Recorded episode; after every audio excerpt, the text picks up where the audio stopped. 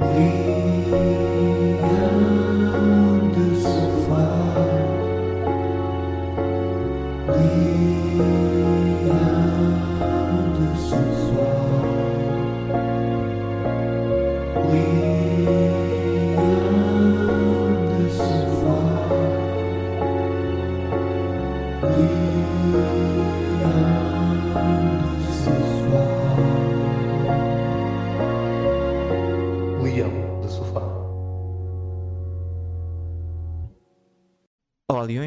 mais um Leão Sofá. Hoje vamos olhar para os jogos frente ao Young Boys e Moreirense e outros assuntos. Dizer ainda que esse pod foi gravado em duas partes, comigo e com o Ângelo. Uh, e na parte depois do falar do jogo Moreirense eu vou estar aqui sozinho, uh, mas depois no final o Ângelo volta, entre aspas, uh, para falarmos de, de, outros assuntos. Então vamos lá começar por esse, por esse jogo, primeira mão dos playoffs de acesso aos oitavos da Liga Europa, o Sporting a enfrentar pela primeira vez na história os suíços do Young Boys, que essa época em casa só tinham duas derrotas contra o Manchester City e Leipzig. Paulinho teve uma recaída na lesão, ficou de fora. Coates ficou de fora por precaução, por causa do relevado sintético. Tivemos a entrada do Daniel Bragança e do Marcos Edwards. Ainda no banco, também um jovem que fez a sua estreia, o Rafael Nel, com 18 anos, que tem jogado pela equipa B e leva 5 golos. Ângelo, bem-vindo de volta. E o que tens aí a dizer? olá, Mário. Olá, Leões. Sim, é uma excelente, um excelente resultado na, numa primeira mão fora, fora de casa, num jogo que é sempre. Há sempre aquele receio de jogar num, num relevado sintético, não só pela adaptação dos jogadores ao relevado, mas também pelo perigo acrescido de, de poder a, acontecer alguma lesão mais grave. E sabemos bem da, da dimensão do plantel do Sporting, que não, não se pode dar ao luxo de ter uma, uma lesão alargada ou por tempo alargado em alguma peça-chave do, do plantel. Portanto, havia, pelo menos do meu lado, havia essa apreensão também, aparentemente do lado da equipa técnica também, até pela poupança do, do Coates, precisamente por, por, por o jogo ser num, num relevado sintético. Agora, o resultado foi, foi excelente, diria, diria que foi um resultado melhor que a exibição uh, propriamente dita.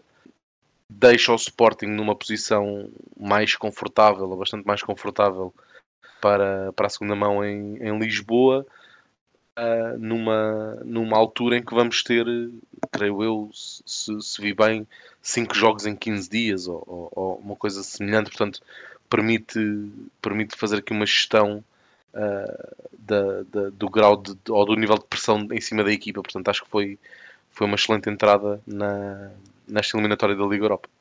E, e assim, uma coisa sobre essa equipa do Young Boys embora não seja a equipa mais uh, dotada tecnicamente, é, é, é muito batalhadora e, e, nunca se rendeu durante todo, todo o jogo. E, e, foi sobretudo isso que, que eu vi aqui nesse confronto contra o Sporting, algo que eu não reparei tanto quando vi no jogo do campeonato. E não estava à espera de uma, de uma equipa tão batalhadora. Uh, nunca se rendeu, mesmo quando estava a perder por, por 3. Uh, nunca deitam a toalha, nunca desistem nos lances.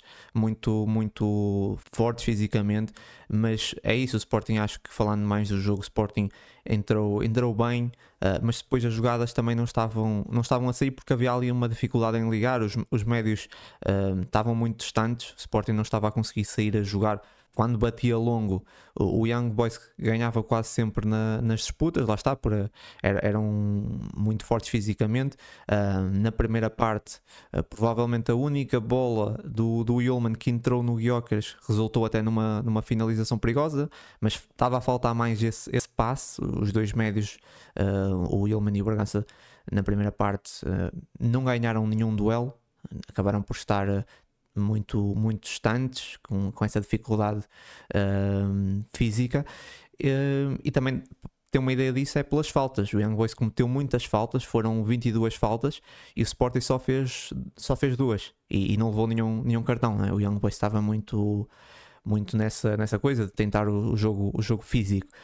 E é isso, e depois acabaram por criar bastante perigo pela nossa direita também, principalmente pelo, pelo Mavuca que é um jogador, um jogador bastante uh, desconcertante, apenas 21 anos, tem bastante qualidade técnica, é um jogador interessante.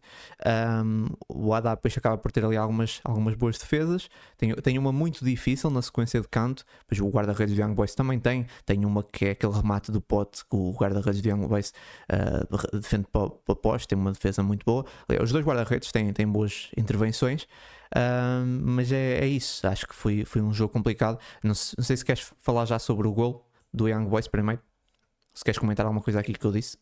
O, o, o gol do Young Boys, uh, eu acho que foi um lance que, que foi o, o, lance mais, mais, mais clássico ou mais utilizado pelo Young Boys ao, ao longo do jogo. Uh, principalmente pelo Mvuka, como estavas a dizer, que é um jogador, é aquele típico jogador que aparece nos campeonatos assim mais periféricos, como Suíça, Bélgica, por aí, e que depois acabam por, por chegar a campeonatos mais competitivos e ter algum impacto. Uh, um jogador muito, muito rápido, acho que a forma como o descreveste é, é, é perfeita, o, o, ser desconcertante e é um jogador que joga, joga a 100 a hora, se calhar não tanto em jeito, mas mais em, em, em rapidez e em, em, inventar jogadas um pouco do nada. E, e, causou muitos problemas na defesa do Sporting, principalmente pelo, pelo nosso lado direito. O perigo veio sempre daí, eu não, não me recordo de assim, muitas investidas pelo, pelo nosso lado esquerdo e pelo, pelo centro do terreno foi sempre. Sim, carregaram quase sempre pela direita, de facto. Sim. Exatamente. Falando do gol em si, já, já, já vi alguns, alguns comentadores, ouvi alguns comentadores e alguns artigos uh, em que o Adam é mal batido no gol. Eu honestamente não, não concordo. Não concordo nada lance, com isso. Sim, neste lance, neste lance não concordo. Acho que foi ali um remate muito, muito forte à, à queima-roupa. A bola bate no Adam e acaba por entrar, mas a, acho que foi mais o azar ou, ou a sorte da, da, bola lhe bater propriamente ter sido mal batido. Não, neste, neste lance em concreto não, não acredito, não, não, não, não concordo.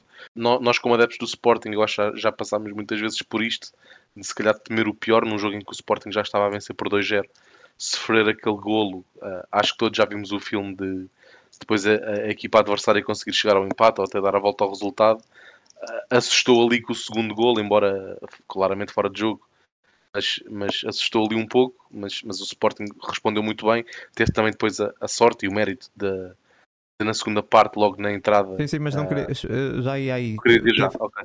Não, não, é que só ainda queria completar sobre o gol. ainda queria também okay. dar também a minha opinião sobre, sobre o gol. Como tu disseste, é isso. Uh, Falou-se muito, as pessoas gostam sempre de arranjar depois a justificação do gol. Uh, o gol do Young Boys Primeiro é isso, nasce também da direita. É um gol que, que nasce também da direita, onde eles atacaram mais. Um, e depois é um, é, é um gol que vem de, na sequência da reposição do nosso segundo gol. Uh, nós tínhamos acabado de marcar e o Sporting nem sequer chega a tocar na bola.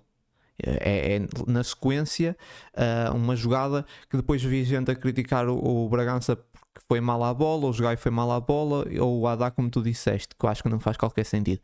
Mas uh, a verdade é que foram várias más abordagens. A que tínhamos acabado de marcar foi, foi a, a reposição e, e, o Sporting nem se chega a, a tocar na bola. Depois já aquela defesa, não há nada a dizer e, depois acaba por ser o, o a finalizar, que é um dos melhores jogadores da, do Young Boys, sai lesionado depois de marcar e vai ser baixa também para a segunda mão. E é uma baixa de peso, uh, obviamente também se sentiu nesse jogo a diferença. Um, é, é, um jogador muito, muito bom do, do Young Boys e, e, e acabar por sair depois do golo, é uma infelicidade naquele choque contra o, contra o Eduardo Quaresma e, e, já se sabe em princípio que também vai ser, vai ser baixa para. para... É, é, o jogador, é o jogador que eu acho, pelo menos fiquei com essa ideia.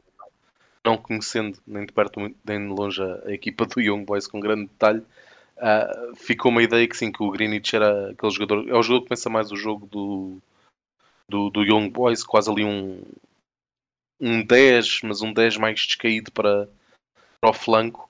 Uh, e sim, é uma, parece-me ser uma baixa importante para, para a equipa na segunda mão. Sim, e, e ainda sobre, do, sobre o Haddad, desculpa, queria dizer outra coisa sobre o Haddad porque além, epá, eu acho que não faz qualquer sentido agora do que é gol é, é culpa do Haddad. É, sempre a responsabilizar o Haddad por qualquer gol. Acho que sinceramente até é uma cobardia. Muito sinceramente é uma cobardia. Acho que já é aquela coisa tipo quase habitual. Ah, sofre, foi, sofremos um gol, foi o Haddad. Ele ali pá, defende. Ah, não devia ter defendido para a frente. Mete, mete o braço, a bola não devia ter para a frente. Depois na, na, em recurso defende para dentro também, também teve mal, não devia ter metido as mãos. Enfim, há sempre uma justificação para culpar o, para culpar o, o, o Haddad. E, e, uma coisa que eu quero falar sobre o Haddad, mais aqui de elogio, eu já tinha reparado nisso, mas reparei mais aqui nesse jogo também. Um, eu não sou muito a favor de, de guarda-redes capitães porque ficam muito, muito longe, muito distantes do, dos, dos colegas, do resto da equipa, têm menos intervenção.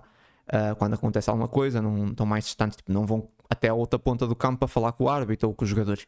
E, mas o Haddad é, é, muito experiente e em vários jogos, não sei se tu já reparaste, mas reparem nisso, quando estamos a ganhar por margem mínima, a forma como ele segura a bola e como se ri para os colegas. Tipo, muito tranquilo, passa aquela segurança, tipo, pá, amarra a bola a rir, passa a tranquilidade, sabe dar aquele. Não é fazer aquele antijogo de atirar, atirar-se para o chão, mas é aquele tempo certo de amarrar a bola com tranquilidade, a rir para, para, para os colegas, passa muita segurança e, e, as pessoas não sabem dar valor ao Adai. Eu não estou a dizer que o Adai é o melhor guarda-redes do mundo, não é, longe disso, claro que não, mas também se fosse não estava no Sporting. Comete bastantes erros, claro que sim, mas pá, saibam dar valor ao Adai. É um bom guarda-redes, já fez grandes defesas, nesse jogo também as fez, ainda por cima, e tem isso, tem essa experiência, tem essa tranquilidade, ajuda muito a equipa. Porque não era, pá, se o Adá não tivesse, fosse o Franco Israel, até que se, se o Franco Israel fosse uh, um guarda-redes mas é incrível dentro da baliza. Não sei se é porque não teve essa oportunidade, mas não ia ter essa experiência, essa tranquilidade, essa calma que passava para a equipa. É isso que o Haddad, na minha opinião, traz que outros uh, que nós podíamos ter ali, pelo menos no momento, uh, não, não, não, não, iriam trazer. E, e, e acho que, sinceramente, chateia-me um bocado porque vi nesse gol logo no, no, no Twitter, tipo, as primeiras coisas, pá, o Haddad Haddad Gaio, Haddad Gaio é sempre a mesma coisa, já chatei um bocado e, e pronto, só queria dizer isso porque acho que dar mais valor um bocadinho ao, ao Haddad e aquilo que o Haddad traz à equipa eu acho que é, é muito bom. Uh, mas pronto, há bocado tu ias começar a falar, não sei se ias dizer mais uma coisa ou ias falar do gol, né? Dos gols. Uh, Começámos a falar só, dos gols, uh, o gol sofrido, mas temos os, os, os gols marcados. Sim, só tocando nesse, nesse ponto do Adam, eu, nós, esta época, já aqui criticámos o Adam várias, várias vezes. Eu continuo a achar que o Adam tem um nível aceitável para ser o guarda-redes titular do, do Sporting. Uh, mas, por exemplo, para, não, sei, não sei se o Sporting estaria numa situação uh, em que conseguiria trazer um, um upgrade uh, ao Adam para, para a próxima época, nem sei se faz parte dos planos. para mim, seria uma das principais, ou, ou, seria uma das posições, se calhar, que o Sporting se calhar precisa de, de ir buscar um, um, titular absoluto para a próxima época, mas continua a ser um guarda-redes completamente acima da média da, da uh, ao nível interno, é? Um, falando, falando, passando aqui para, o, para, a segunda parte, como eu estava a falar há bocado, o Sporting depois também tem a, lá está, a sorte ou, ou o mérito, aliás, ambos, de na, na reentrada para o jogo se calhar num período em que o Young Boys podia ameaçar uma entrada mais forte na, na segunda parte para conseguir chegar ao, ao, empate, o Sporting logo ao fim de 2, 3 minutos um, consegue marcar o terceiro gol e eu acho que, que aí deita um pouco a equipa do Young Boys abaixo. Eu acho que o, o jogo ali acaba por, por ficar fechado. Uh, mais um gol de bola parada. Nós aqui no início da, do ano uh, falámos, uh, e acho eu com, com razão, que o Sporting não estava a conseguir tirar partido de, de lances de bola parada. Falámos muito aqui de cantos, de, de livros laterais. Uh, e o Sporting, além de não estar a conseguir marcar uh, ao tirar proveito desses lances, uh, sofria muitos golos de bola parada. E agora estamos numa fase muito forte em ambos os lados. O Sporting não tem sofrido muitos golos de, de, bola parada e, por outro lado, tem é, marcado. É, eu acho que tudo é o momento. Nos 3, é... 4 jogos. É, é, é. Tudo é o momento. Basta ver o, o uh, Roland, não sei como é que se diz, do, do United. Não sei como é que se pronuncia bem o nome. Tipo, sim, o, o Island, sim. O, Island, yeah. nunca sei dizer bem, digo sempre Alan, acabo por dizer. O Alan do United. O, o mini, o, o mini Jokeres. sim, sim, sim. Um, repare, ele está numa fase tão boa que ainda agora no, jogo, no, no jogo contra o, contra o Luton ma marca um gol, faz um bis e um gol é com, com o peito. Repara, quando estás numa boa fase, as coisas tudo bem, tudo saem, né? Tipo, a bola bate-lhe no peito e faz um bis. E eu acho que é muito isso. É tipo, estou a dizer isso porquê? Porque antes estávamos mal e de repente uh, os lances estudados não davam em nada e agora estamos numa boa fase e de repente metemos lá a bola e, e, e marcamos. Tipo, eu acho que há, um bocado isso, acho que o momento é, é tudo. Sim, no, nos últimos jogos, excluindo o jogo da Taça da Liga com o Braga, em que como não marcámos, obviamente não, não marcámos de bola Porque para mim os problemas defensivos nas bolas paradas não desapareceram totalmente, sim. Continuam, sim. Sim, mas na, nas bolas paradas ofensivas, eu acho que nos últimos talvez 5, 6 jogos, Uh, lá está, excluindo o jogo do Braga na taça da Liga, uh, acho que marcámos em, em, todos, estamos, estamos muito fortes na, nesse momento do jogo. E, e, acho que neste foi muito importante porque, na minha opinião, matou, matou ali o jogo e depois o. Lá está, isto foi no arranque da segunda parte. O resto do jogo acaba por não ter grande interesse. acho, acho que as duas Sim. equipas deram o jogo por fechado a partir daquele momento e, e foi mais um jogo de gestão de parte a parte. Não, não vi grandes grandes tentativas ou grande aposta do Young Boys também de tentar reduzir uh, o, o, marcador. Acho que acabou por se jogar ali um jogo muito, muito de troca de bola, muito parado, com um ritmo baixo, uh, a partir do terceiro gol do Sporting. Sim, eu só quero voltar atrás uh, porque o primeiro golo do o primeiro golo do Sporting foi numa, numa boa fase no, do Young Boys o Sporting estava até com uma, uma, fase que o Sporting estava com bastante dificuldades e no momento em que, em que o Sporting consegue soltar ali com o, com o Edwards, uh, tira um cruzamento, dá autogolo e depois novamente o Edwards, que nem estava a fazer um jogo brilhante, mas tem ali uma arrancada e consegue o penalti. Pá, ele coloca ali a bola na frente, depois sabe que vai haver o contacto. Eu pessoalmente eu não gosto desses penaltis, sei que também não gostas, mas pá, é as regras, é o que é. Ele desvia a bola, depois já o contacto, se não há nada a dizer o penalti, é claro. Eu não gosto desses penaltis, mas enfim, não há, aí não, o árbitro não pode medir a intensidade ali, mas há o contacto, é, é, não, é indiscutível, não é? Uh, mas foi, foi um dos golos onde o Sporting nem estava a fazer um grande jogo, com o Edwards uh, na, uh, ligado diretamente a esses dois, esses dois golos. Depois, na segunda parte, como falaste, é, é, é preponderante essa, essa entrada com, com o Inácio. Que, que sim, eu também concordo, deitou muito abaixo o Young Boys. Uh, acho que sentiu bastante, depois mesmo, mesmo que tendo mais bola, uh, não criaram muito. O Sporting foi gerindo, também não, e não permitiu quase nada. E é, é isso. Teve, teve, lá está, teve esses, esses gols fora de jogo, mas acho que foram estavam controlados pela defesa do Sporting e não há nada a dizer esse golo do, do Inácio de cabeça é, é ganho pelo, pelo Guiocas, que faz, é que tem aquela falta, depois cobrado pelo Pote. E eu acho que o Guiocas e o Pote foram os jogadores que alimentaram mais o ataque do Sporting, muitas bolas na profundidade. Um, e depois da saída deles, o, Ruben Amorim tirou o Pote e o, e o, e o ainda cedo. O Sporting nunca mais voltou a criar nada, só tem um remate uh, já depois da expulsão de um jogador do Young Boys. O Sporting teve largos minutos sem fazer um remate. Isso também foi um bocado preocupante ali, ali um momento. Claro que o Sport estava mais a gerir, o Young Boys deixou um bocado o Young Boys ter bola, mas a verdade é que se sentiu que o Sport estava muito a esticar o jogo sempre para, para o Guiogas, como é, às vezes é, já tem sido habitual essa época. Mas esses dois jogadores, para mim, o Pote e o Guiogas, estavam a combinar bem.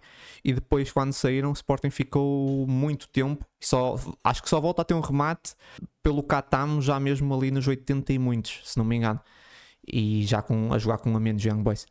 Mas, mas é isso, mas ainda assim, hum, acho que, pronto, para finalizar, pelo menos da minha parte, acho que foi, não foi um grande jogo, mas foi o jogo possível dentro das condicionantes.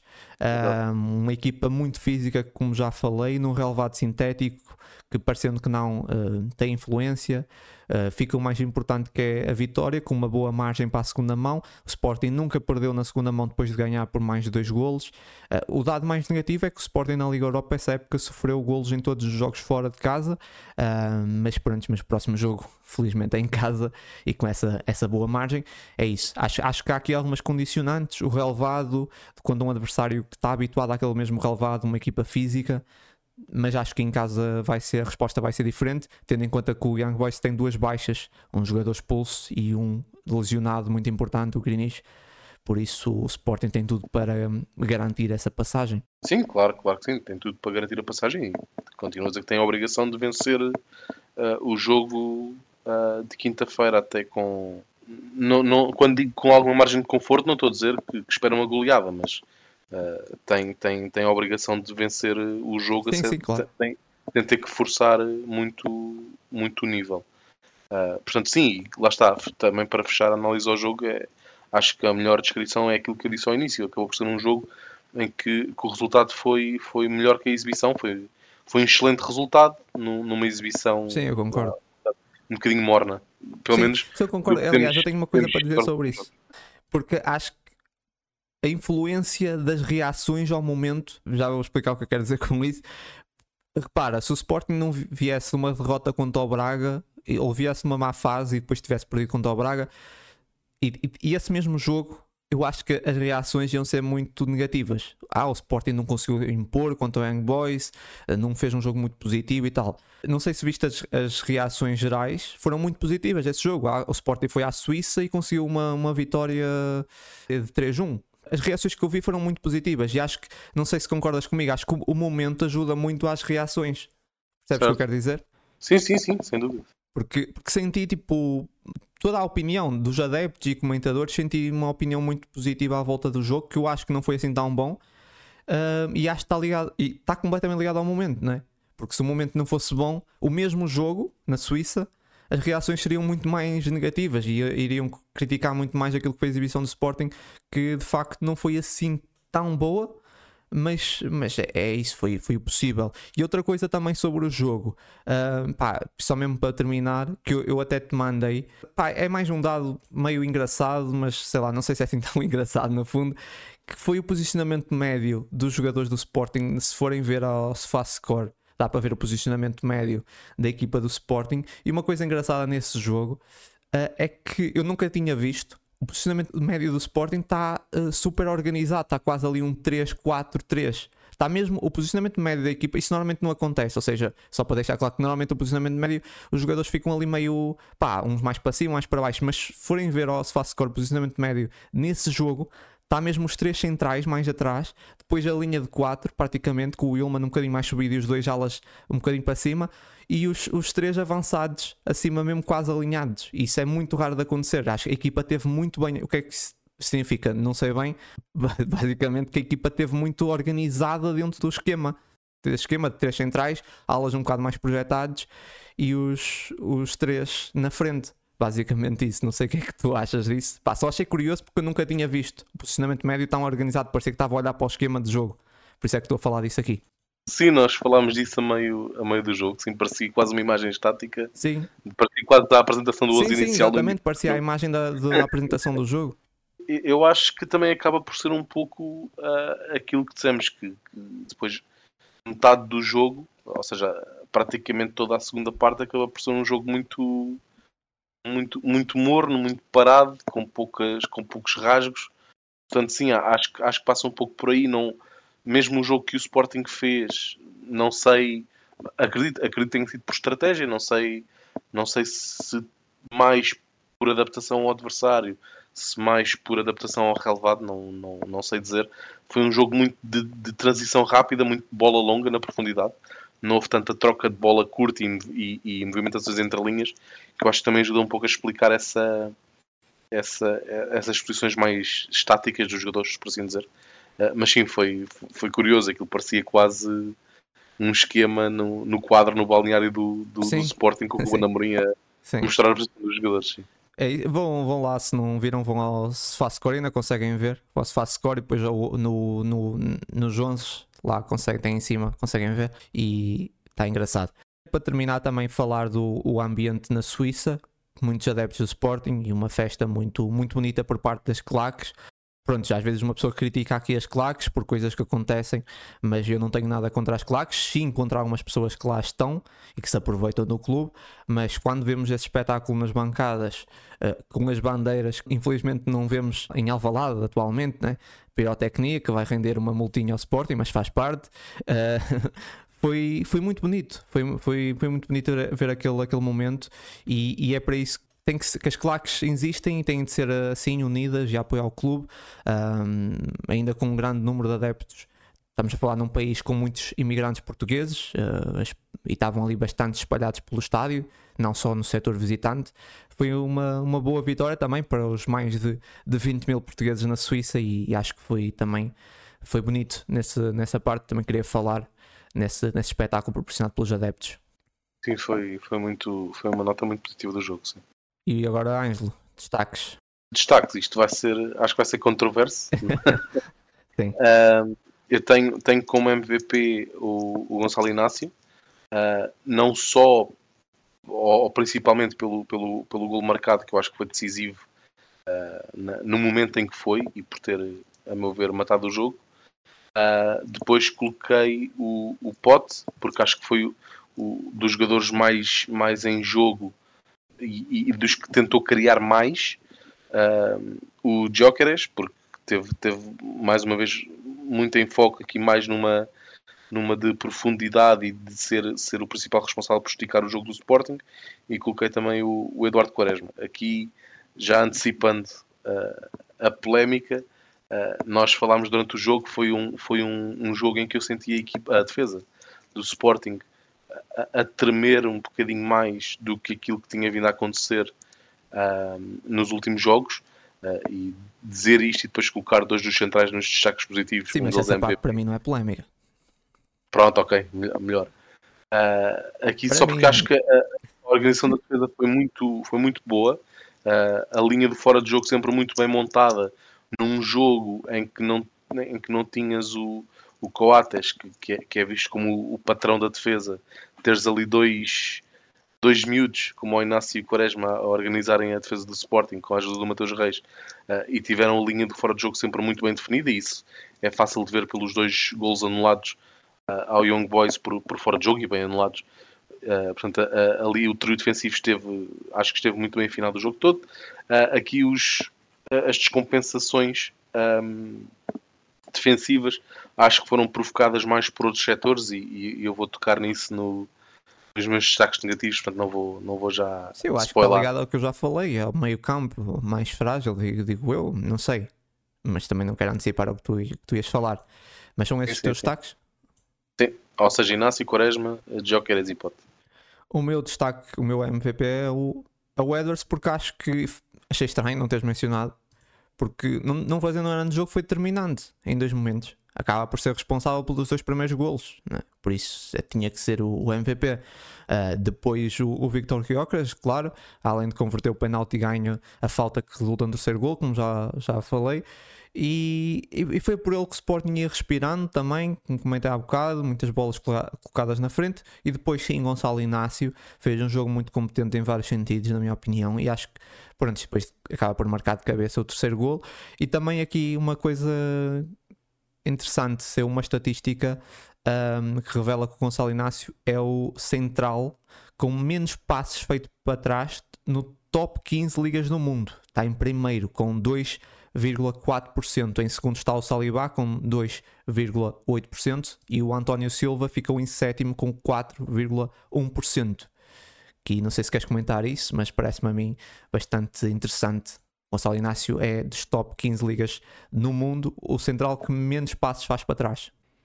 Eu acho, acho relevante e acho ainda mais relevante depois a, a qualidade que ele tem no passe, no passe curto, ali a queimar Sim. linhas, mas agora principalmente, e tem-se vindo a destacar cada vez mais nos últimos jogos, em, em passos longos para, para o Jokeres ou para, ou para um dos extremos, a, a causar desequilíbrios e, e, muitas vezes o, o primeiro passe para, em lances de golo, não, não o da assistência, mas o passe que, que desbloqueia a jogada de golo tem sido muitas vezes uh, do Gonçalo Inácio ou do, ou do Eduardo Quaresma, que no, no, no hockey em gelo uh, as, as, segunda, as assistências contam os dois últimos passos antes do gol.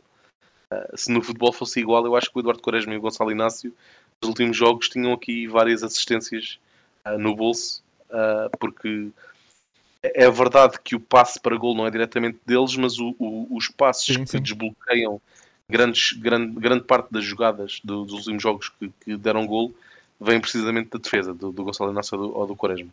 Acho, acho um dado muito interessante esse, esse que mencionaste, não, não fazia ideia. Hoje em dia contabiliza-se tudo no, no, futebol. Mas sim, ah, não, não, embora não, não, não tivesse a par desse, desse facto, não vejo isso com, com alguma normalidade. O, o Gonçalo Inácio não costuma ser aquele central de passo para o lado ou passo para trás. É, é, é o primeiro construtor de jogo do, do Sporting, por assim dizer. São esses os meus destaques positivos. Já os teus negativos aqui sim, podemos discordar um bocado.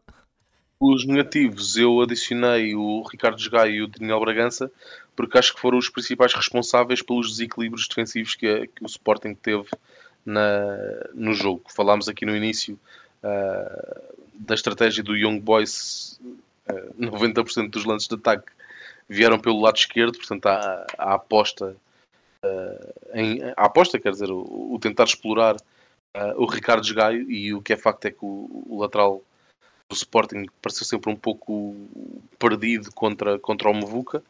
Uh, muito espaço entre lateral e central do lado direito, muito espaço entre lateral e, e, o médio centro a apoiar.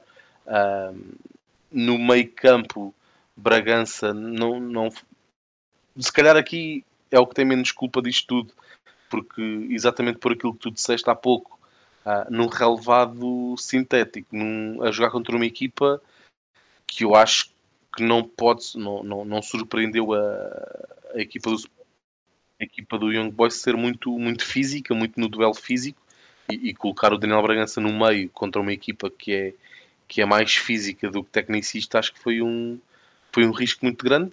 Felizmente correu bem no que toca ao resultado, mas acho que o Daniel Bragança se ressentiu um pouco neste jogo e, e, para mim foi, foi juntamente com os Gaio um destaque negativo. Sim, eu isso eu concordo. Eu, o Bragança também é um dos meus destaques negativos. Um, eu também não percebi muito bem a escolha do, do Bragança. Uh, sendo muito sincero, acho que o Ruben já, já mostrou que percebe muito mais que eu e ele é que, ele é que sabe porque é que escolheu o Bragança, mas eu não entendi. Um, eu vi a conferência, ele não falou muito sobre isso, mas aliás, nem, nem sequer acho que foi questionado sobre, sobre, sobre essa escolha. Mas um, sendo sincero, também não, não levaria o Bragança para esse jogo, tanto pelo relevado como as características do jogo, como disseste. Uh, e acabou por ter bastantes dificuldades e apareceu muito pouco. Mas o meu destaque negativo é onde discordo contigo. É verdade que sofremos um bocado mais pela direita, mas para mim não foi pelo Gaio, porque do outro lado tivemos um bocado pior. Só que do outro lado, talvez o, o Young Boys não tinha se calhar um jogador como o Mbuka a cair mais lá que aproveitou, digo eu, porque o Nuno Santos uh, teve. Primeiro teve, teve muito mais baixo no, no campo com, com os Gaio, que é uma coisa rara. Aliás, eu diria que foi inédito, nunca aconteceu. Teve pouquíssima depois com isso. Obviamente teve pouquíssima influência no jogo ofensivo e também acabou por perder vários duelos uh, defensivos, perdeu até mais que, que os Gaio. Por isso é que eu não concordo, acho que os Gaio até fez uma boa primeira parte. Eu tinha aqui para menção os Gaio, porque acho que, como disse, estranhamente ele acabou por estar um bocadinho mais subido que o Nuno Santos. Teve alguns momentos interessantes na primeira parte e depois tem aqui dois dados estatísticos que podem surpreender, mas ele foi o jogador com mais passos progressivos e passos concluídos. Agora não sei se queres defender aí a tua. não, eu, eu, é, o Nuno Santos para mim foi fácil não o incluir porque lá está. Ele não foi muito exposto uh, a nível defensivo, ou seja, ele, ele, perdeu alguns duelos, como tu disseste, mas a, a equipa do Young Boys, por estar mais focada no, no flanco esquerdo, uh, depois não tinha ninguém em posição para, para aproveitar estes deslizes do Nuno Santos é verdade também não se viu muito em, em, em, em momento ofensivo. Não sei se lá está por o Young Boys se, se, se expor mais do, do lado esquerdo. Se cá também houve uma, uma aposta maior do Sporting por esse flanco depois no momento de transição rápida, porque lá está, foi um jogo muito de transição rápida, muito de recuperação de bola e bola na profundidade para, para os Jokeras não o coloquei no, no, nos destaques negativos, o Nuno Santos, porque acho que para mim não teve impacto negativo no jogo, simplesmente não teve impacto no jogo. Sim, não, mas não é, lá está, acho que não teve impacto não. negativo no jogo porque não teve lá ninguém para dar continuidade. Exato. Porque sim, sim, no lado do, dos Gaio, uh, não acho que foi tanto responsabilidade dos Gaio. Foi, aqui até dá um bocado mais mérito aos jogadores do Young Boys. Acho que os Gaio não comprometeu assim tanto. Na minha opinião, pelo menos. Por isso é que, e depois acaba por ter esse, esses dados que são incontornáveis, mais passos progressivos e passos concluídos. Sim, os passos progressivos eu acho que vem disso, vem, de, vem da aposta na, na, na profundidade, né? ou seja, se, tu, tu, tendo uma equipa que está sempre a investir pelo teu flanco e tu acabas por ter um jogo muito de recuperação de bola, bola na profundidade, acho que explica um pouco esses dados que, que explicas aí do, dos Gaio. Mas depois lá está, parece-me parece-me um bocado curto para aquilo que tu estás à espera para um lateral titular do, do Sporting. Sim, eu concordo, mas acho que ainda assim não foi de negativo, acho eu. Para mim não foi de negativo, mas, mas percebo, mas percebo. Uh, e depois também tenho que fazer aqui uma menção ao, ao Eduardo Quaresma. Uh, fez a estreia nas competições europeias com mais um bom jogo. Também podia ter metido nos destaques positivos, acabei por não meter. E depois também mais duas menções: uh, Rafael Nel, uh, também a estreia, e o Coba Condredi também. Não vou, não vou dizer a opinião porque só jogaram 10 minutos. Não, não deu para ver. Uh, não deu o, Coba, ver. o Coba é verdade, teve ali alguns pormenores, eu gostei, mas foram só 10 minutos, não vou falar muito. Mas... Não dá para ver alguns deles a jogar contra 10 num jogo muito parado. Sim, não, sim, não sim, sim.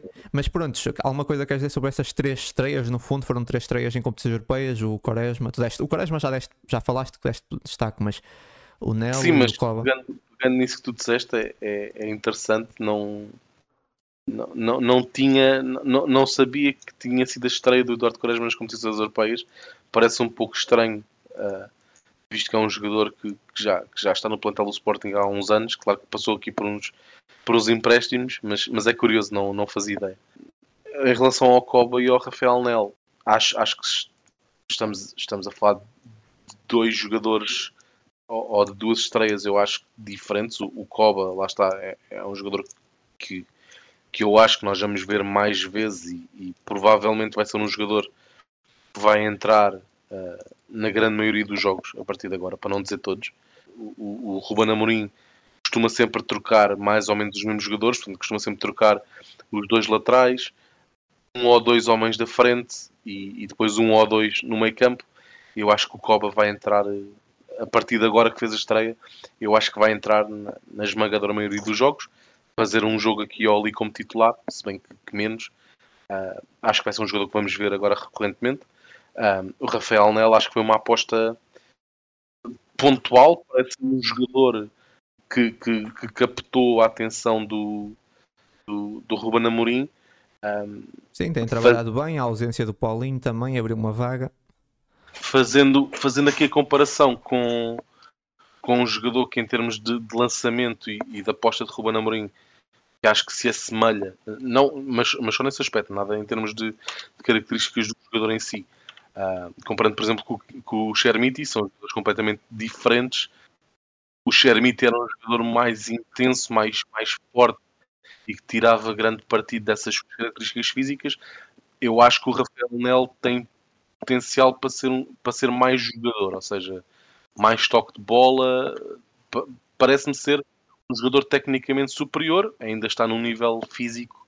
Sim, embora uh, o Chermiti aparece numa fase onde o Sporting estava bastante carente uh, de jogadores é. ali e depois estava a ser o Paulinho e o Chermiti apareceu. E, e também, de, e verdade seja dita, mesmo contra muito, muitas críticas, uh, foi, foi marcando os seus golos e tendo o seu. fazendo algo, ajudando o Sporting em alguns jogos.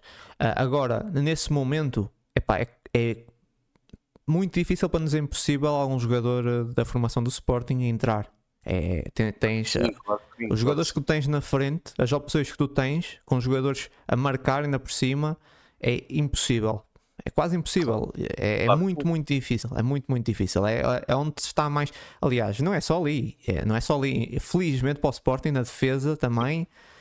Mas eu diria que o meio-campo e as alas é onde podem entrar mais com mais facilidade. Mas mas felizmente está muito difícil para jovens da formação e às vezes se fala, ah, não, não estão a entrar jovens da formação, pá, porque felizmente há muita qualidade.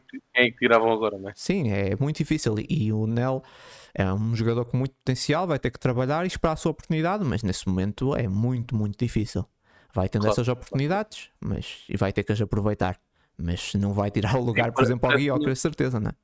Obviamente, não, mas parece-me um jogador interessante até agora, lá está como estavas a tocar no ponto do Paulinho, conseguindo ter aqui jogos em que temos uma margem no marcador confortável, parece-me ser um jogador interessante parece conseguir fazer a gestão do, do esforço físico do Jokeres ao mesmo tempo que consegues dar minutos a um jovem sem lhe colocares a pressão em cima Sim. de olha, tens que ir lá para dentro a resolver o jogo. Sim, como foi o caso do Charmity, acabou por ser um bocado. Exatamente, exatamente. Pronto, e é isso. Ângela, mais alguma coisa que queiras dizer sobre o jogo? Não, podemos, podemos seguir. Então pronto, ficamos por aqui. Esse jogo da Liga Europa na Suíça. Vamos lá então até ao jogo de campeonato. Moreirense, o atual campeão da segunda divisão, sexto classificado, à entrada para essa jornada, a quinta melhor defesa, com 24 golos sofridos, e essa época já conseguiu roubar pontos a um dos grandes no empate frente ao Benfica. A última e única derrota do Sporting na Liga frente ao Moreirense foi há 20 anos, em 2003. Tivemos aquele que, que podemos chamar o 11 habitual, com o Diomande no banco, e também destaque para Fresneda de volta, após mais uh, de 3 meses de fora por, por lesão, uh, bastante tempo, mas ainda assim voltou mais cedo do que eu esperava e daquilo que se perspectivava. Acredito que vai começar a somar minutos e, e, pode ser importante agora na reta final, mas também numa preparação a olhar para a próxima época. Agora falando do jogo. Foi um jogo simples, numa segunda-feira normal de, de trabalho. o Sporting teve o golo mais rápido da época, logo aos dois minutos. Morita solto a encostar na sequência de canto. Depois, de forma na natural, chegam ao, ao, segundo pelo pote e as equipas estavam em duas intensidades também muito distintas. O Sporting, mesmo vindo de um jogo de, de Liga Europa, e foi-se sentindo com o tempo. Uh, mas ainda assim o Sporting mais intenso e o Moreirense muito macio. Uh, o Sporting ia conseguindo sair e criar boas jogadas. Infelizmente, nem sempre deu a melhor uh, conclusão. Ah, alguma também alguma demora às vezes no, no último terço, mas a fazer o suficiente para estar uh, na frente e até poderia ter marcado mais. O, o Moreirense foi aproveitando uma diminuição de ritmo na segunda parte para tentar crescer no jogo, só que praticamente não chegava com perigo só mais de bolas paradas é que se foram aproximando e não tiveram nenhum remate eh, enquadrado no jogo. Foi o segundo jogo essa época que o Sporting não concede um único remate enquadrado. Segundo a goal point, o Sporting é a única equipa na liga que teve dois jogos com zero, remate, uh, zero remates enquadrados na sua baliza. Foi um jogo muito muito sério no capítulo defensivo por parte do Sporting. Mais negativo acaba por ser a segunda parte, onde o Sporting até volta a entrar bem, tem um remate do, do pote ao poste, mas depois só volta a ter um remate perigoso já no final do, do jogo. Teve ali muito tempo onde não criou uh, perigo. Um, recapitulando, é isso. Foi um jogo simples, até um bocado chato, mas, mas num bom sentido, porque o Sporting marca cedo e depois, também pelo cansaço, acredito que foi procurando controlar e mantém a baliza a zeros. E só me lembro de uma finalização mais perigosa que foi mesmo do já ali no fim de cabeça, numa sequência de canto por parte do, do Moreirense. De resto, não me lembro de mais nada. Foi, foi um jogo de, de competência e maturidade onde, onde jogar bem depois acaba por ser secundário nessa, nessa fase. O que importa mesmo acaba por ser os, os três pontos.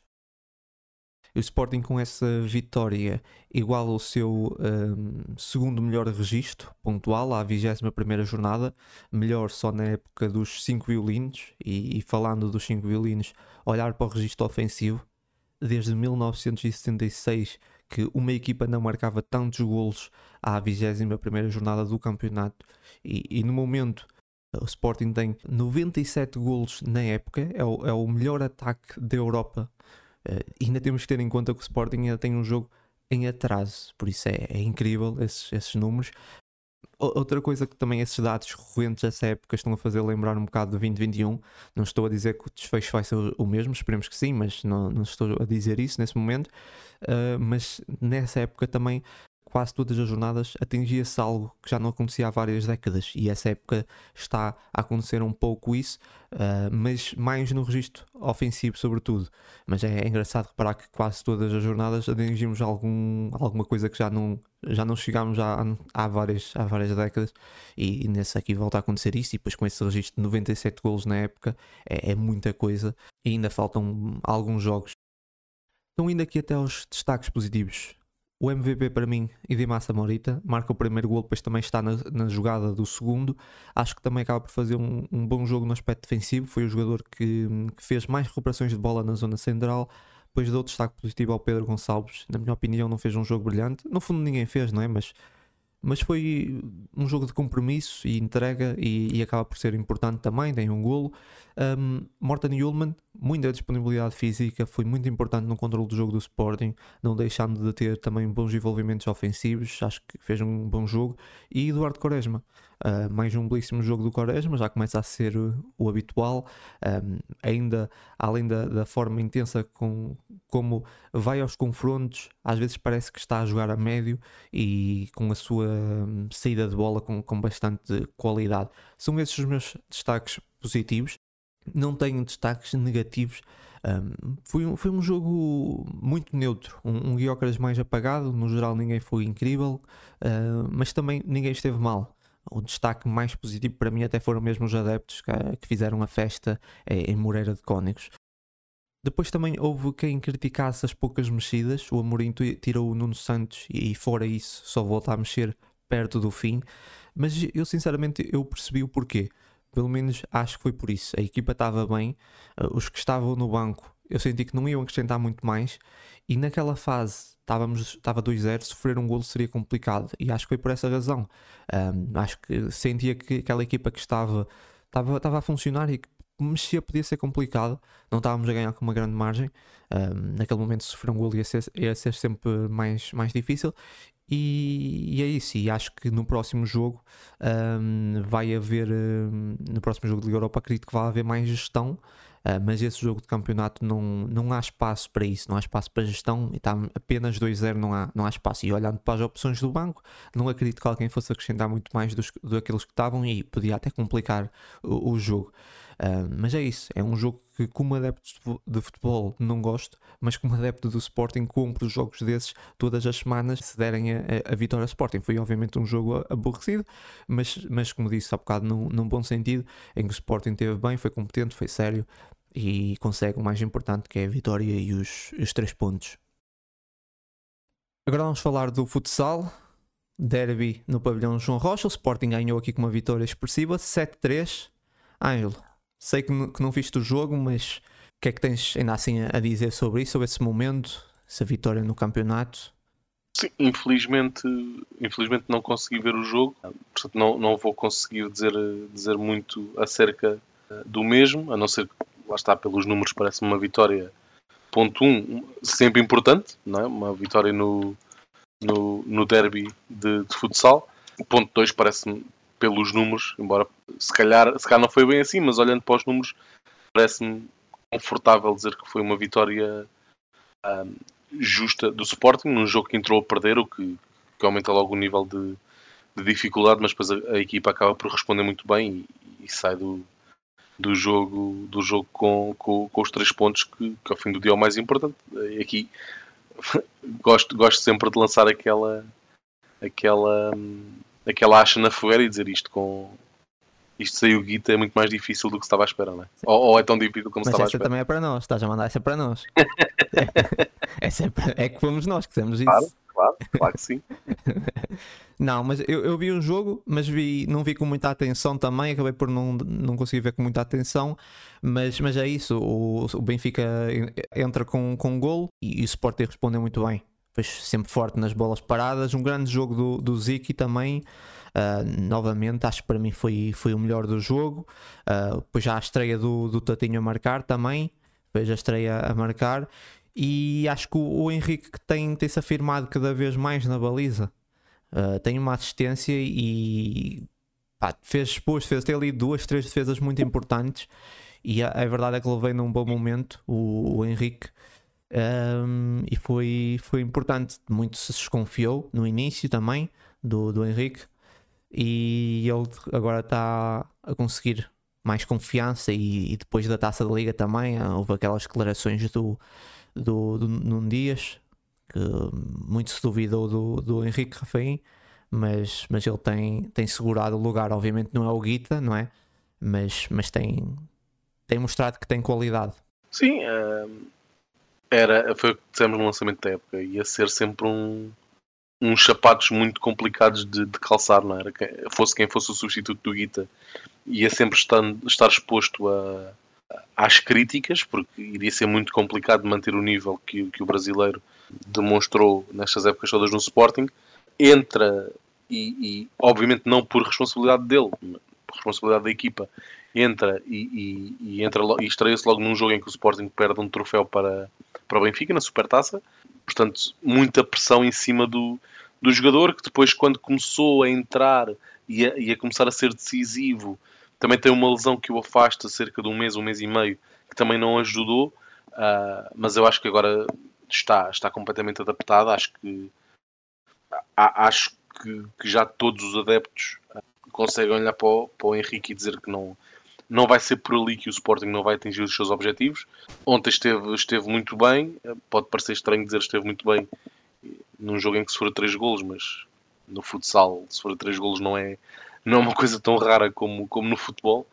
Uh, portanto, acho, acho, que foi um, acho que é um, um guarda-redes, para mim parece-me pacífico dizer que é o, é o melhor guarda-redes uh, a atuar em, em Portugal. Uh, portanto, não, não vai ser por ali. claro que está um pouco abaixo de Guita, mas isso é como dizer que, que um, um, jogador de futebol está, está um bocadinho abaixo do Mbappé ou, ou do Haaland, não é? Porque quem não está, não é? Portanto, parece-me parece ser, ser um excelente guarda-redes. Depois no jogo de ontem ainda houve a estreia de um miúdo de 16 anos, um, o, o Andri, que, da uhum. formação, um miúdo que tem nacionalidade portuguesa e ucraniana. Um, Estreou-se ontem, não sei se conheces. Não, não conheço, mas, mas vai um pouco na senda de. Se olharmos para o plantel do Sporting, temos, e felizmente temos vários, vários jogadores uh, lançados ou, que vêm da formação, sendo o expoente máximo disso neste momento o Ziquité e o Tomás Passó. Tivemos nos últimos anos também o Eric, obviamente o João Matos, o Bernardo Passó.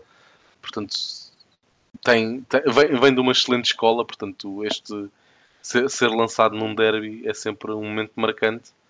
E esperemos que seja, que seja o começo daqui de uma, uma brilhante carreira no, no Sporting e, e para, para também ser mais, mais um ativo para a nossa para a nossa seleção, que neste momento é das melhores, ou a melhor seleção do mundo, é campeã europeia e campeã mundial em título.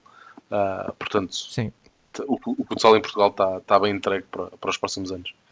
Pronto, e é isso. Também não vamos falar muito mais, como já disse, o Ângelo não vê o jogo. Eu também não, acabei por não conseguir ver com muita atenção. Nós falar muito mais sobre o jogo. Agora, no próximo tema, queria falar aqui um bocado de futebol feminino.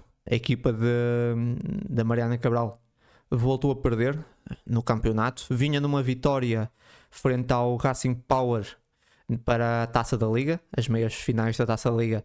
A Sporting chegou à final, onde vai enfrentar o, o Benfica e depois volta, enfrentou agora, voltou a enfrentar o Racing Power agora para o campeonato e perdeu, tinha ganho por, por um zero. Uh, falando desse jogo o Sporting ganhou por um zero para a Taça da Liga pronto, não foi um grande jogo. O Sporting acaba por ganhar mais um gol, segundo gol da, da, da reforço de inverno a Britney Raffine, volta a marcar. Volta a mar... Muito parecido o gol que ela marcou, é, esse segundo gol é muito parecido com o primeiro. É uma bola na profundidade. Quando ela consegue ter algum espaço, ela é muito forte, fisicamente rápida, finaliza bem e marca. O problema é quando estamos em defesas mais compactas, aí ela tem mais dificuldade. Uh, mas não foi um grande jogo, mas para quem não sabe, a Taça da Liga Feminino é uma meia final em duas mãos, por isso o Sporting já tinha, se não me engano, já tinha ganho por 3-1, acho eu, ou 2-0, já não me recordo, mas estava, estava com a vitória assegurada, por isso, uh, mesmo que empatasse, passava para a final. Mas não foi um grande jogo contra o Racing Power. E agora, no campeonato, nesse novo jogo contra o Racing Power, perde por 1-0. Esse jogo aqui eu não vi, o da Taça da Liga consegui ver, esse aqui não, não vi. Uh, mas o Sporting perde por, uh, por 1-0 e podemos dizer que nesse momento fecha, eh, não completamente, mas não é oficial, mas praticamente fechou a luta pelo título, é quase impossível nesse momento, e uh, tem agora a luta pelo segundo lugar, que é muito importante. O próximo jogo do Sporting vai ser com o Braga, por isso o Sporting tem que ganhar o Braga no próximo jogo para segurar o segundo lugar, porque eu já disse aqui várias vezes o segundo lugar para o ano é muito importante, porque para o ano o segundo dá Champions, até agora só o primeiro para o ano vai dar o segundo, por isso é, é, é muito importante, é crucial segurar o segundo lugar. O Racing Power está a fazer uma boa época também, é verdade, é, é preciso dizer isso. O Racing Power está a fazer uma grande época, acho que já tinha ganho ao Braga também. Uh, é uma equipa que está em quarto lugar, é uma equipa que tem crescido bastante. olhar para essa equipa que, que joga no, no Jamor, tem feito uma boa época. Um, mas a equipa do Sporting volta a apresentar os mesmos problemas. É, é, eu não vi esse jogo, mas, mas olhando para o jogo da taça da Liga, eu imagino que foi de novo a mesma coisa. Foi uma equipa que até pode ter muita posse de bola, mas não tem qualquer tipo de ideias na frente. Há ali uma, uh, uma dificuldade muito grande contra equipas mais fechadas. A equipa da, da essa equipa de futebol feminino da Mariana Cabral não, não tem nenhuma ideia, até mesmo nas substituições, parece que são sempre as mesmas. A Mariana Cabral mexe sempre nas mesmas peças, faz sempre as mesmas substituições, parece que está tudo padronizado. Não tem, não tem ideias. É, é, sinceramente, acho que já chegaram aqui um, um beco sem saída. Eu gosto bastante da Mariana Cabral. Um, eu, eu sei que também, também eh, gostas, Ângelo, e porque tem um discurso parecido com o do Amorim, a forma de, de estar no, no desporto, uh, também a forma como ela pensa o futebol, é tudo na teoria muito bom, mas depois na prática as coisas não estão. Mais importante, não é? Sim, as coisas não estão a funcionar, e acho que acima de tudo, eu já falei aqui, tu não estavas cá, Ângelo, que eu falei uma coisa que acho que é muito importante sobre essa equipa, que falta passar mais ambição.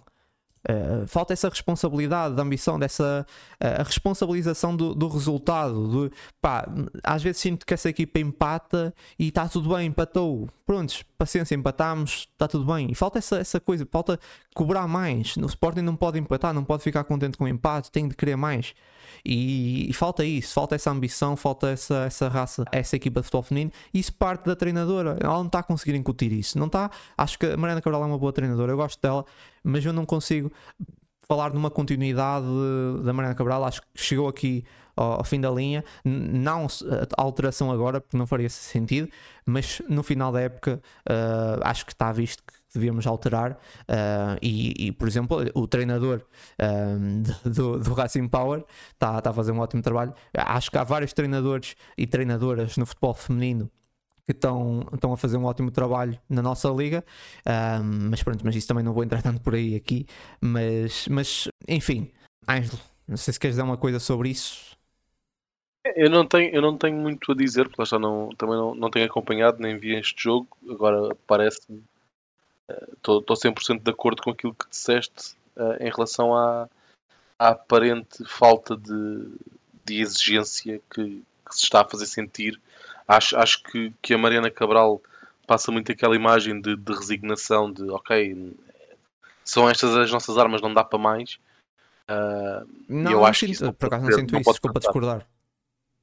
Não, quando, quando, tu disseste, quando tu disseste em termos de, de não se passar tipo a exigência para, à jogadora. Sim, eu, eu de... acho que sim, ela não passa a exigência do tipo, pá, aquela responsabilidade de ter de ganhar sempre, mas eu acho que ela tem, ela, ela tem essa noção, não está a conseguir passá-la, percebes?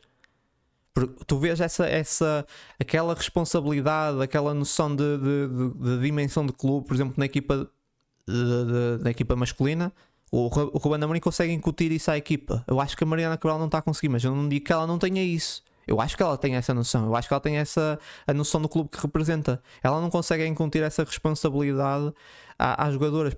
Parece-me a mim, não sei. Certo, a, a, minha questão é que, ou seja, não, não consegui passar essa mensagem para, para, para, para o plantel é, é grave, porque as jogadoras têm que ter noção da equipa que estão a representar, da, do clube que estão a representar. Eu acho que essa exigência, no limite, quase que nem tinha que ser passada, tem que ser tem que ser um dado, não é? Tem que ser, tem que ser básico, tens que estar a lutar por, por títulos. E, e, se, e passou-se muito, eh, esta época não sei tanto, mas nas épocas anteriores, passou-se muito aquela imagem de estamos a construir um projeto, estamos a, estamos a formar jogadoras, estamos a construir uma equipa, que lá está, nós estamos aqui várias vezes. É válido. Agora, esse discurso não pode ser durante um, dois, três, quatro, cinco anos. A, a uma determinada altura tens que dar o passo em frente e, e, e começo a ver, embora lá está, como tu disseste, eu uh, gosto, gosto muito da, da, Mariana, da, da, Mariana Cabral em termos de comunicação e, e, como uma figura, já uma figura do futebol feminino em Portugal, porque já, já vem muito lá de trás, mas não, não chega, né? E, e às tantas temos que questionar. Ok, a Mariana foi muito importante neste processo de construção da equipa, acho que conseguiu acho que conseguiu incutir uma filosofia, um, um, um estilo de jogo, uh, conseguiu arrumar a casa, digamos assim, mas agora acho que temos que se calhar dar um passo atrás ou, pensar se será a Mariana a pessoa que podemos, podemos seguir. Ok, construímos, agora vamos ver se conseguimos dar o passo em frente. Até agora eu acho que não podemos dizer que a Mariana está nessas condições. Eu acho que se tem que, que reavaliar aqui um pouco a, a posição da Mariana e, e, da Mariana ou do projeto do, do, do Sporting enquanto, enquanto equipa de, de, futebol feminino para tentar avaliar para onde é que queremos ir, porque não podemos estar, volto a dizer, 3, 4, 5, 6 anos no, sempre com a conversa de estamos a criar uma equipa, estamos a, a formar jogadores. Tá. Sim, em e, algum, e, alguma altura isto tem que, tem que ser mais, não é? Sim, sim, sim, sim. Eu, eu, concordo com isso que tu disseste. E depois o pior de tudo é que depois acaba-se por cair sempre naquele discurso da, da, diferença qualitativa, não sei o quê, mas isso nem sequer é válido para clubes como o Racing Power ou, o Valadares Gaia ou o Damaense, não, não é válido para aí, porque o Sporting tem qualidade suficiente para ganhar 99% dos jogos do campeonato. Eu aceito, aceito perder, podemos dizer assim, com o, o Benfica. E acho que ainda assim o Sporting tem a obrigação de, de ganhar. mas o que eu sinto é mesmo isso. Acho que há uma, uma certa leveza com que se encara alguns falhanços. Eu, eu já, já disse isso aqui. Acho que há uma leveza com que se encara alguns falhanços no futebol feminino. E, e, isso não é da, tanto da Mariana Cabral, porque eu já vi declarações da Mariana, ela parece-me, uh, não parece satisfeita com algumas coisas. Ela, uh, acho que é mesmo isso. Acho que a Mariana Cabral é uma boa treinadora. Ela, por exemplo, ela conseguiu grandes feitos na, na formação do Sporting, na equipa B, foi campeã com a equipa B. Só que há uma grande diferença trabalhar com jogadoras da equipa B para a equipa principal. E acho que essa diferença é o que está a fazer um, a diferença no fundo. Acho que essa diferença é que está tá, tá a fazer com que a equipa não dê o salto. Porque, porque tem qualidade, a equipa de futebol feminino tem qualidade para muito mais, muito mais. Acho que e é isso que eu não, pá, não aceito é que se fale de, dos falhanços e se fale da, da, falta de qualidade, porque tem qualidade para mais. Também é preciso organizar a casa nesse, nesse aspecto, porque acho que há ali jogadoras que, que não, algumas jogadoras não têm qualidade para jogar no Sporting, há algumas de facto, mas tem ali várias jogadoras com qualidade. Eu falei disso também aqui há uns tempos, não sei se tu ouviste, que acho que falta uma espécie de Hugo Viana no feminino, porque pá, parece-me que às vezes renova com jogadoras que não faz sentido, depois, depois saem, depois contratações que eh, felizmente recentemente não tem acontecido tanto, mas já várias contratações que jogadoras que jogam um, dois jogos depois saem. Falta ali alguém que, que, que por gerir melhor isso. Por isso é que eu disse meio na brincadeira faltava um, um Hugo Viana no feminino, mas é um bocado isso. Falta incutir mais essa responsabilidade, da noção do clube que representam. E, e, depois a parte tática, claro, não há como fugir. Depois no final acaba por ser tudo isso, porque acho que a Mariana Carol tem boas ideias, mas não está a conseguir passar. E é tudo muito previsível. A, for a forma como o Sporting joga é sempre a mesma forma. Uh, muitas dificuldades contra blocos baixos. E como eu já disse, parece que é tudo repetido. O Sporting, quando está a ganhar, faz as mesmas substituições, quando está a perder, depois às vezes a Mariana Cabral faz algumas alterações no 11 de um jogo para outro, mas epá, não apresenta grandes novidades, não há grandes alterações. E, e, por isso não tem a ver com reforços. Veio agora a Britney Rafine que tem sido um, um, bom reforço, mas não tem a ver com reforços. Acho que podíamos contratar vários jogadores, não tem a ver com isso. Acho que é preciso mesmo mudar a estrutura. A equipa técnica nesse momento já não dá mais. E eu espero mesmo que consigam um segundo lugar. Espero mesmo. O próximo jogo contra o Braga vai ser crucial. Vai ser um jogo muito importante. Um, que é dia 3 de março. Um, penso eu. É um jogo. Não tenho certeza se já está definido o dia, mas acho que vai ser 3 de março. vai ser um jogo muito, muito importante para, para o Sporting garantir o segundo lugar, porque se o Sporting não conseguir o segundo lugar, aí seria um falhanço enorme para os objetivos da época, porque o segundo lugar é mínimo dos mínimos para poder voltar a tentar fazer alguma coisa na Liga dos Campeões. Acho que isso seria, seria importantíssimo. E caso não consiga, aí seria mesmo um, diria mesmo um desastre para aquilo que foi o planeamento da, da época. Mas, mas pronto, é isso. Então vamos agora falar da Cannes. Bem sei que já passou algum tempo, mas na semana passada acabei por gravar um bocado mais à pressa e também, pronto, também estava aqui à espera do Ângelo participasse para falar um bocado, porque sei que tu acompanhas mais. Uh, a Costa do Marfim volta a ganhar pela terceira vez, a última em 2015, e a Nigéria do José Peseiro cai na final. Ângelo, o que é que tu achaste Sim, dessa é. O que é que achaste da final? Aconteceu, aconteceu o peseiro, não é? Aqui em tom de brincadeira. Mais uma final perdida.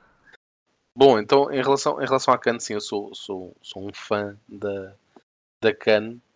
Costumo acompanhar já, já há uns 20 anos que acompanho a, a CAN quase de forma tão religiosa como um europeu. Infelizmente tem vindo a perder um pouco daquele encanto da CAN que víamos desde 2000, 2004, 2010, em que era parecia futebol de rua. Uh, hoje em dia a CAN, uh, e, e, ainda bem para, para os jogadores e para os países, uh, se calhar 70% dos jogadores ou 80% dos jogadores já jogam ou já tiveram experiência em, em futebol europeu e, e, nas principais equipas da CAN, tipo Costa do Marfim, Egito, um, Nigéria. Já muito poucos jogadores jogam no, no, campeonato, em campeonatos africanos, já jogam em campeonatos europeus e em equipas até acima da média.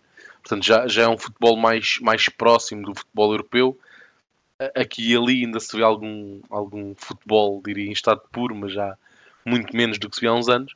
Mas continua a ser um, um, um torneio que eu gosto muito de ver.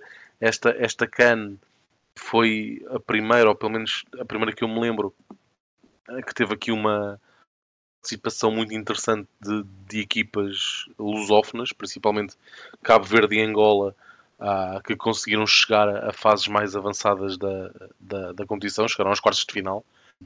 Depois a, a Angola acabou por perder frente à Nigéria, que, que chegou à final, e, e, Cabo Verde perde depois contra, contra a África do Sul, que perde com a Nigéria nos penaltis. Portanto, caíram aqui aos pés de equipas que estiveram muito perto de, de poder conquistar a, a competição foi, foi um torneio muito mais equilibrado do que aquilo que costuma ser.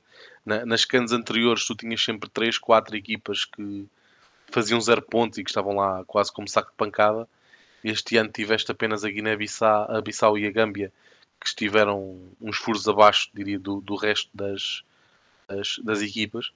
Um, e depois sim, tiveste os, os campeões uh, Costa do Marfim, uh, que, que tiveram praticamente a ser eliminados só fizeram aqui uma, uma jornada ou fizeram aqui uma, uma, uma aventura na, na, na CAN muito parecida àquilo que aconteceu com Portugal quando conquistou o, o europeu em 2016, em que se consegue um, qualificar para os oitavos de final por ser o quarto melhor terceiro, portanto foi o, o pior terceiro lugar a passar à, à, fase, à fase eliminar.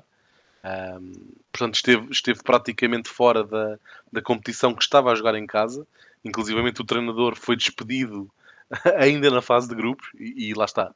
Isto é, são estes pequenos encantos da CAN. Isto nunca aconteceria numa, num europeu ou num mundial, só, só, só acontece na CAN.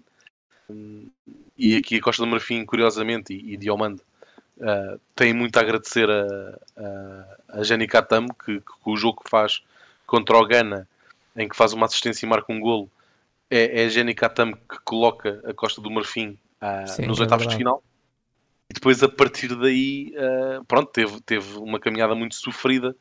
Uh, ganha, ganha nos oitavos ao grande favorito Senegal, de, do, do Sadio Mané. Ganha, ganha nos penaltis, depois de estar a jogar com, com menos um jogador e de empatar muito, muito perto do fim ganha no prolongamento nos quartos de final ao Mali com um golo já muito perto do fim do prolongamento, ganha nas meias finais por 1-0 contra, contra o Congo e depois ganha por 2-1 com uma reviravolta na, na, na, final contra a Nigéria. Portanto, acaba por ser quase sem saber ler nem escrever, quase, e, e caiu do céu aos trambolhões, mas lá está, também lá está estes encantos da, da CAN. Como, Eu por acaso pensei como... exatamente nisso também também estava a pensar nisso, que fez lembrar um bocado o Euro de Portugal em 2016. Foi, foi, foi tudo à base do sofrimento numa equipa que ao início era possivelmente a grande favorita, não só pelo, pelos jogadores que tem, e também se cá principalmente por jogar em casa, era, estava ali no lote de, de grandes favoritos para, para, para a conquista. Já um país em pânico a ver que a equipa ainda faz grupos passava e depois na, nas fases a eliminar foi ali um pouco mais no coração do que no saber, e, e o que é verdade é que acabou, acabou em festa. Sim, e, e a Nigéria fez uma boa campanha, é preciso dizer, a, Nigéria do, do Pesseiro, dentro da justiça, se calhar seria a vencedora. É, aconteceu o Peseiro, foi a equipa que eu acho que jogou melhor ao longo de, de, todo, de todo o torneio. Por exemplo, o jogo que, que, que vence nos oitavos de final aos Camarões é, é um amasso do, da Nigéria aos Camarões. Acho que praticou, se calhar, entre, entre, entre a Nigéria e Cabo Verde, acho que foram as equipas que praticaram melhor eh, futebol. Aqui também o Senegal, na fase de grupos, também muito bem, a única equipa a conseguir fazer um pleno de vitórias. Mas depois lá está. A equipa que é treinada por Peseira arrisca-se a ser Sim. a equipa que melhor futebol joga e depois chegar à final e perder. Sim. E infelizmente para o treinador português voltou a acontecer. Depois ainda há aqui uma, uma história bonita. Uh, o Waller que, que, ainda marca o gol da vitória no final, na, na final, por isso tem aqui também uma, uma história muito bonita, mas de facto é verdade que a Costa de Marfim, com, com várias tem, tem várias coisas que dava, dava, dava um filme, né? parece que é, é, incrível o que aconteceu, quase eliminado. De facto, eu não me lembrava disso, mas o, o Gani Katam foi, foi importante uh, para a continuidade da seleção na, na CAN e, e, depois acabam por, por ganhar com uma troca de, de treinadores. É, é impressionante. É impressionante. Vem, veio o adjunto, porque acho que já havia ali muita pressão política e dos jogadores com, com o treinador que lá estava antes é, é despedido entre o segundo e o terceiro jogo. Uh, no terceiro jogo levam uma massa em casa uh, e ainda assim conseguem se qualificar. É, foi, foi uma aventura. O, o Diamante ficou de fora, só fez dois jogos, mas é, dois jogos, é, é, acaba por. Uh, sei lá, que meio, uma conquista meio agridoce para o Diamante porque foi campeão, mas não jogou e no clube o que ficou na sua posição teve um rendimento brutal. Certo, certo. essa, um, essa, para, é, essa carne para, o Diamante tem aqui um sabor agridoce. Certo, é, o, o, Diamante foi afastado uh, no segundo jogo, a equipa perde com a Nigéria. Sim, então eu não queria um falar disso, até porque estamos sem tempo, mas é isso, mas foi, eh, perde um zero com a Nigéria num penalti cometido por ele e acaba por ser, por ser afastado. Sim. E, sim, é, claro que foi bom para ele vencer, mas, mas tem um sabor um bocado agridoce. Mas falando em destaques, no, no geral, uh, falaste sim. aí do Cabo Verde. Cabo Verde do Jovane foi sem dúvida uma das seleções que surpreendeu, né, das boas surpresas, uma seleção que tem evoluído bastante, caíram nos quartos, nos penaltis. Sim, ia também falar de, de Angola, que teve um, um gel sandala quase em modo Cristiano Ronaldo Sim, ficou na, um na gol dos melhores marcadores, 4 golos. Fez, fez um torneio incrível. Uh, já, já, já me tinha esquecido de Gelson Dal e ele apareceu, parecia, parecia um, um craque de, de, de, um, de, um, de um City ou de um Liverpool neste, neste torneio, esteve, estava, estava fortíssimo. Uh, e depois destacar negativamente a Argélia, acaba em último lugar num grupo em que, que eram lançados como favoritos indiscutíveis a sair de lá com três, três vitórias, num, num grupo com Angola, Burkina Faso e Mauritânia. A Argélia consegue sair sem vitórias e acabar em último lugar do grupo. O Ghana, que também falha a qualificação dos oitavos de final, um, um eterno candidato a, a conquistar a, a CAN. E Marrocos, depois do, do brilharete que fez no, no Mundial, em que elimina Portugal, acaba afastado nos oitavos de final frente à África do Sul, que também não é uma equipa com grande projeção na, na embora neste ano tenha chegado às meias finais e só caído nos, nos penaltis contra a Nigéria também, também foi um pouco de exceção, sendo que agora a equipa tem, e o, o selecionador, creio eu, já, já se demitiu ou foi demitido, e pronto, agora existe aqui a missão de, de Marrocos tentar fazer melhor figura na próxima CAN que vai, que vai organizar. Sim, e, e, e, rapidamente também queria ir até à Ásia, mas olhar mais, uh, ou olhar só para, para o Japão do, do Morita, que, que foi uma, uma desilusão.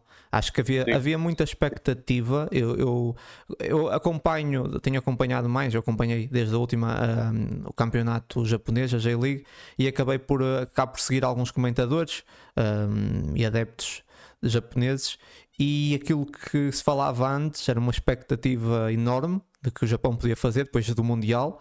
Esperava-se muito e depois uma desilusão. Mesmo a própria Coreia do Sul também foi um pouco de desilusão. Sim, sim, sim, sim. Mais o Japão, mais Mas o Japão. muito sim. mais o Japão, que acaba por não só ter ali logo uma, uma eu diria, uma, uma má prestação, é verdade, com duas vitórias, mas não, não muito uh, convincentes e uma derrota na fase de grupos. E, e, o que foi passado, é aquilo que se falou muito na comunicação, pelo menos entre uh, os comentadores japoneses, é que os jogadores estavam um bocado à deriva numa selva anárquica onde o próprio Morita, que foi o que veio dizer que uh, o treinador não lhes dizia o que tinham que fazer e eles é que decidiam quase, é que faziam quase a tática. Isso criou ali uma, uma situação complicada. O Morita, entretanto, até meteu nas redes sociais a dizer que não se arrepende disso que disse porque, porque é verdade. Não sei se, se o selecionador não mudar, o Morita provavelmente não vai ser convocado de novo. Isso criou aqui uma situação um bocado difícil. Foi o mais crítico ao selecionador. Ao que parece, não vai haver troca de selecionador também. Uh, acho que vai, vai, continuar a haver essa aposta, mesmo com essa má prestação. Na... Boas, boas notícias para o Sporting. É, sim. mas é isso, realmente havia muita expectativa sobre o Japão. Mas a verdade, também para terminar, para deixar falar, é que o Japão tem crescido muito no futebol, tem evoluído bastante. Ah, o futuro é risonho no futebol japonês, isso Sim. não tenho dúvidas. Tem, tem crescido muito uh, e as coisas vão ser boas. Mas de facto, acho que devia, e isso é só a minha opinião, devia haver trocas selecionador porque acho que houve aqui. Esse selecionador fez um bom trabalho, né? se calhar conseguiu montar ali um bom grupo, mas de facto perdeu aqui um bocadinho a mão e acho que era necessário, se calhar, mudar e, e trazer alguém diferente para iniciar um novo, um novo ciclo. Mas é isso, foi uma, uma desilusão o Japão aqui na, na Copa Asiática. Esperava-se bem mais, eu, eu achava que, que, ou poderiam pelo menos chegar, chegar à final e acabou por, por, acabaram por não conseguir. Sim, uh pegando no que tu disseste, o futuro é risonho para, para o Japão. Eu arrisco-me a dizer que o futuro é risonho para todas as equipas que têm o Mitoma. É um jogador que eu, que eu gosto sim. mesmo muito. Mas sim, acabou por ser uma, uma desilusão. Eu estava a apontar. Confesso que, como não segui muito, não, não sei se o, se o emparelhamento assim o permitia, mas no lançamento da taça asiática eu estava a apontar para uma final Coreia do Sul-Japão, que seria, também seria inter muito interessante de ver e o que é verdade é que nem uma nem outra chegaram ao, à final. A República da Coreia acabou eliminada nas meias finais pela, diria se calhar, surpresa do ano, pelo menos para mim, uh, que foi a Jordânia. Nunca, não fazia ideia da qualidade que havia por, por aqueles lados, qualidade futebolística, e, e, apareceram jogadores muito, muito interessantes ali. Uma, uma equipa da Jordânia, de Jordânia que lá está também se qualificou como um dos melhores terceiros, isto acho que está tudo a querer imitar Portugal. Uh, infelizmente para a Jordânia acabou, acabou por perder a final, mas, mas foi, foi uma agradável surpresa no, neste, neste torneio. E sim, o Japão para mim era o principal favorito em termos de plantel. Não tinha o melhor jogador, porque aí teria sempre que ser o Son do, da Coreia do Sul. Uh, mas acho que em termos de plantel tinha, tinha, tinha a melhor equipa e uh, o plantel mais, mais vasto, com melhores soluções e acaba por perder contra, contra o Irão do, do Meditaremi, que creio eu acabou expulso nesse jogo, salvo erro, que depois o faz falhar a meia final e o Irão é, é eliminado. Também curiosamente é expulso porque simulou um penalti. Fica, fica a dica. mas sim, foi, foi um torneio que lá está, não acompanhei tanto como a Cannes, mas é sempre interessante até para ver num mundo em que cada vez menos tu consegues ter ter boas surpresas no sentido de todos, to, todos os jogadores agora são, são já são conhecidos do, do público em geral. Uh, aparecem sempre aqui e ali uns pequenos diamantes nestes, nestes torneios mais, mais, mais escondidos e, e alguns jogadores interessantes uh, que, que, que, estão, a jogar, estão a jogar a sua vida quase nestes, nestes torneios Sim. para conseguir vir só, para a Europa. Só uma retificação: o, o Taremi foi expulso contra a Syrian ele estava contra o Japão. Contra a Síria? Sim, sim, sim. Ok, então. Estava era ao contrário. Ok, ok. Sim. Uh, ele ainda jogou esse jogo. Pronto, Ângelo, está tudo. Só aqui fazer uma, uma menção ao Diogo Ribeiro, que foi campeão do mundo de natação. Já tinha conquistado a medalha de ouro nos 50 metros e agora nos 100 metros, mariposa. Incrível. Uh, o que o Diogo Ribeiro está a fazer na, na, na, natação. Apenas 19 anos e fica aqui. Um, a minha parabenização. Ângelo, não sei se história, é especialista história. em natação. Não, não, não, não. É só, só nadar a prego. uh, sou, sim, mas, mas um momento histórico para o desporto português, num, um país que, que, que, tem muitas dificuldades em colocar atletas sequer na, nas finais de, de, das diferentes provas de, de, natação. Ter um miúdo com 19 anos que, que já o ano passado conquistou uma prata, este ano dois ouros, é, é fantástico e deixa-nos aqui com, com água na boca para, para Paris, para os Jogos Olímpicos, de potencialmente termos aqui alguém que possa vir a lutar pelas por, por, por medalhas no, nos Jogos Olímpicos, ah, numa modalidade que lá está, não tem não tem grande história ou não tem grande história de vitórias na, para, para, para Portugal. Portanto, muitos parabéns ao, ao Diogo. Um, e, e, sim, foi dois momentos históricos. Se calhar uh, os, não, não, não tem o impacto mediático, mas eu acho que em termos de, de conquista desportiva, se calhar a conquista do ano a nível uh, nacional, no, no que toca ao desporto nacional.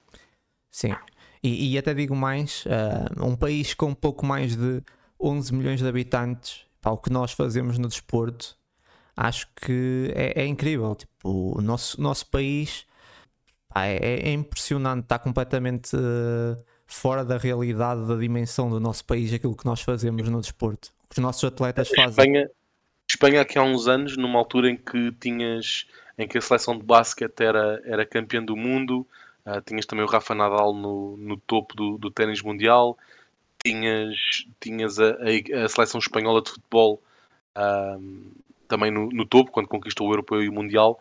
Uh, eles tinham uma campanha uh, publicitária muito interessante, que era passar todos estes jogadores de, de, diferentes mundiais, a dizer eu sou espanhol, o que é que queres que eu te ganhe?